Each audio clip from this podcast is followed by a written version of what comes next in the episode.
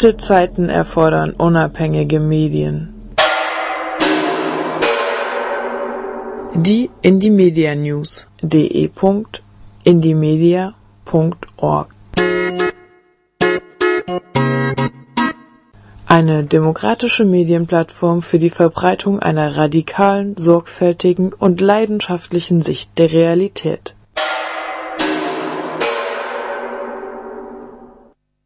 Hallo und herzlich willkommen zu den Indie Media News vom heutigen Freitag, dem 6. November 2012. Heute mal live im Studio von Radio Unerhört Marburg. Online-Demo. RWE den Stecker ziehen. Verfasst von Die Kellerasseln am 15.11.2012. RWE Power plant ein neues Braunkohlekraftwerk im rheinischen Braunkohlerevier, obwohl das Revier schon jetzt die größte CO2-Quelle Europas darstellt. Unter dem Label Betrieb mit optimierter Anlagentechnik Plus und mit einem neuen Design wollen sie darüber hinwegtäuschen, dass es keine klimaverträgliche Braunkohleverbrennung gibt. Wegen des Braunkohleabbaus wird der ehemals größte Wald der Region, der Hambacher Forst, Stück für Stück weiter abgeholzt. Vom 1. Oktober 2012 bis zum 31. März 2013 rodet RWE den Wald weiter, um den Tagebau Hambach zu vergrößern und damit weitere Millionen Tonnen klimaschädlichste Braunkohle abzubaggern. 180 Tage, in denen viele Bäume fallen sollen. 180 Tage wird auch die Online-Demonstration gegen RWE Power andauern. Wie die Online-Demonstration funktioniert und wie Mensch mitmachen kann, erfahrt ihr unter anderem auf rweweg2.webs.com. Silvio Meyer, Platzumbenennung in Regio Emilia, verfasst von Lab AK16 und Antifaschistische Linke Berlin am 15.11.2012. Silvio Meyer war ein Antifaschist und wurde von einer Gruppe Neonazis am 21. November 1992 ermordet. 20 Jahre nach seinem Tod wird nun nicht nur in Berlin ein Ort nach ihm benannt. Auch im italienischen Reggio Emilia wird bald ein Platz den Namen Silvio Meyer tragen. Passend zu seinem Aktivismus wird der Platz vor dem sozialen Zentrum Laboratorio AQ16 ihm gewidmet.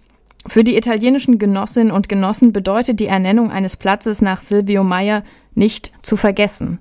Es soll damit allen von Neonazis Ermordeten gedacht werden. Gleichzeitig soll mit dieser Aktion ein Zeichen ausgehen für die Verteidigung der Prinzipien von Freiheit und Gleichheit in einer Gesellschaft. Die Umbenennung wird am Sonntag, dem 18. November 2012 um 11 Uhr stattfinden. Aachen. Demo gegen Kategorie C-Konzert am 16.11. Verfasst von AntifaschistInnen am 15.11.2012. Am Freitag, dem 16. November, ist für den Aachener Raum ein Konzert der Band Kategorie C angekündigt.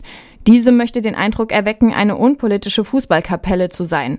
Jedoch weisen die Texte und die weiteren Projekte der Bandmitglieder eine klare rechte Gesinnung auf. Bereits 2007 fand in der Region ein Kategorie C-Konzert statt, welches von der Neonazi-Szene vorbereitet und besucht wurde. Bei solchen Veranstaltungen wird nicht nur rechtem Gedankengut ein Raum geboten, vielmehr wird auch die Vernetzung zwischen den extrem Rechten und dem Fußballspektrum gefördert. In den letzten Monaten wurde immer wieder deutlich, dass unterschiedliche Aachener Fangruppen Überschneidungen mit der kürzlich verbotenen Kameradschaft Aachener Land haben. Rechtsrockkonzerte wie die von Kategorie C sind oft die ersten Kontakte zur Neonazi-Szene. Hier treffen organisierte Neonazis auf rechtsoffene Fußballfans. Dadurch werden letztere an das Neonazi-Spektrum gebunden. Die Demonstration gegen das Konzert findet am Freitag, dem 16.11. um 19 Uhr statt. Der Treffpunkt ist das AZ Aachen. Mehr Infos findet ihr unter aipac.blogsport.eu. Ludwigshafen. Nazis stoppen. Gegen jeden Geschichtsrevisionismus. Von autonomer Antifa Rhein-Gönnheim am 15.11.2012 geschrieben. Die Nazis vom Aktionsbüro Rhein-Neckar planen am Freitag, dem 16.11., einen Marsch durch Ludwigshafen Rhein-Gönnheim, ein sogenanntes Heldengedenken, wo der Nationalsozialismus verharmlost und Nazi-Verbrechen verherrlicht werden. Der Marsch soll um 19 Uhr am Bahnhof Ludwigshafen Rhein-Gönnheim beginnen. Die Aktion findet im Rahmen einer Rheinwiesen-Lagerkampagne statt. Hier werden Kriegsgefangenenlager der alliierten Truppen zur Geschichtsfälschung genutzt. Die Deutschen seien die Opfer des Zweiten Weltkriegs gewesen, Verbrechen hätten nur die Alliierten begangen, behaupten die Nazis. Ähnliche Veranstaltungen sind für nächste Woche in Remagen und Brenzenheim geplant. Das Netzwerk gegen Rechts Ludwigshafen mobilisiert am Freitag, also heute, zu einer Kundgebung gegen Geschichtsfälschung ab 18 Uhr am Gedenkstein in Ludwigshafen Rhein-Gönnheim. Soli-Kundgebung Bremen zu Flüchtlingsprotest. Verfasst von Anti-Ra-Gruppe am 15.11.2012.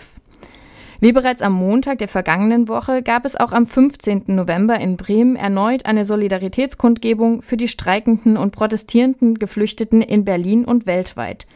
Der Protest in Berlin und anderen Ländern geht weiter und so auch unsere Solidarität. Unter diesem Motto versammelten sich zur Mittagsstunde rund 100 Menschen im Herz der Bremer Innenstadt, um ein weiteres Mal mit Bannern, Schildern, Musik und Samba ein unterstützendes Signal in Richtung aller kämpfenden Geflüchteten zu senden und aufmerksam zu machen auf die staatlich organisierte rassistische Sonderbehandlung gegenüber Geflüchteten. Die Abschaffung der Residenzpflicht, der Isolationslager und der Stopp aller Abschiebungen wurden in den Redebeiträgen immer wieder gefordert. Auf Flugblättern wurde diese Forderung an Passantinnen verteilt.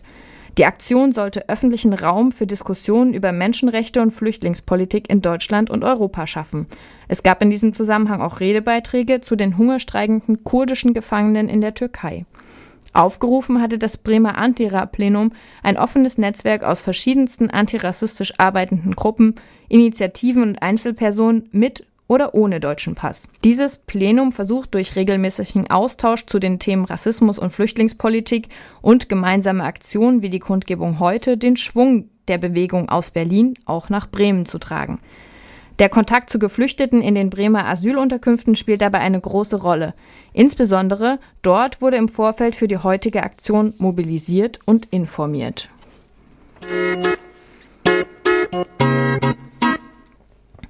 Frankfurt Oder. Erfolgreiche Blockade überschattet von Polizeigewalt.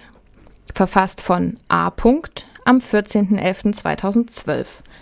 Mehr als 500 engagierte BürgerInnen aus Frankfurt an der Oder und darüber hinaus haben sich am Samstag, dem 10. November 2012, einem Aufmarsch der neonazistischen NPD in Frankfurt an der Oder in den Weg gestellt. So wurde verhindert, dass die Nazis einen Tag nach dem 9. November, dem Gedenktag für die Opfer der Reichspogromnacht, durch die Frankfurter Innenstadt bis zur polnischen Grenze marschieren konnten.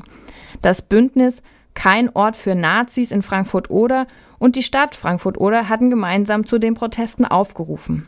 An der Aktion beteiligten sich Antifaschistinnen unterschiedlichster Couleur von beiden Seiten der Oder. Einen besonderen Höhepunkt stellte die Rede von Jan Paciszewski auf der zentralen Kundgebung dar. Er befreite 1944 mit einer polnischen Partisaneneinheit das Vernichtungslager Majdanek und beteiligte sich am vergangenen Samstag an den Blockaden gegen die neuen Nazis. Das Bündnis kritisiert scharf das brutale Vorgehen der anwesenden Polizei aus mehreren Bundesländern. Abseits der Hauptblockade wurde im Verlauf des Tages mehrere Personen durch Polizeigewalt verletzt. Mindestens fünf Demonstrantinnen mussten teilweise stationär im Krankenhaus behandelt werden. Eine friedliche Blockade wurde mit unverhältnismäßiger Gewalt aufgelöst. Polizistinnen setzten eigenmächtig das Versammlungsrecht außer Kraft und verwehrten Bürgerinnen die Teilnahme an einer angemeldeten Kundgebung des Bündnisses Kein Ort für Nazis in Frankfurt. Sie behinderten damit den demokratischen Protest in Hör- und Sichtweite. Demonstrantinnen, die auf dem Weg zu einer weiteren Kundgebung waren und ihr demokratisches Recht auf Versammlung nutzen wollten, wurden ohne jede Vorwarnung von Polizistinnen mit Schlagstöcken und Pfefferspray angegriffen und teilweise schwer verletzt. Bonn. Gedenktafel für Opfer rechter Gewalt ist Umweltverschmutzung? Verfasst von ASJ Bonn am 14.11.2012.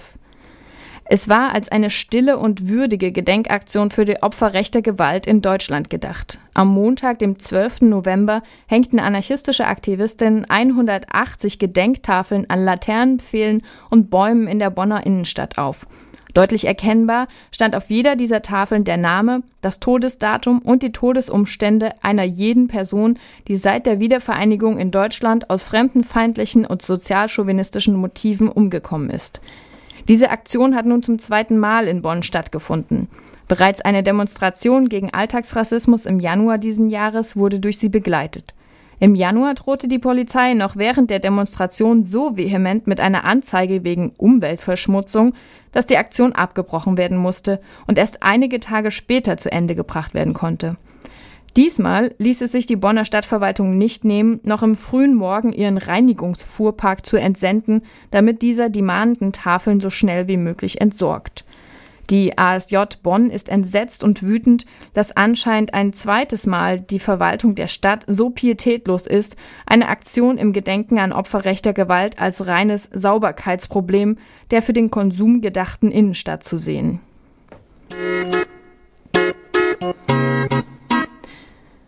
Das waren die Indie-Media-Nachrichten vom heutigen Freitag, dem 16. November 2012. Diesmal live aus dem Funkhaus von Radio Unerhört Marburg. Trotzdem könnt ihr wie immer alle Links, die ich hier erwähnt habe, nachlesen auf freie-radios.net. Harte Zeiten erfordern unabhängige Medien.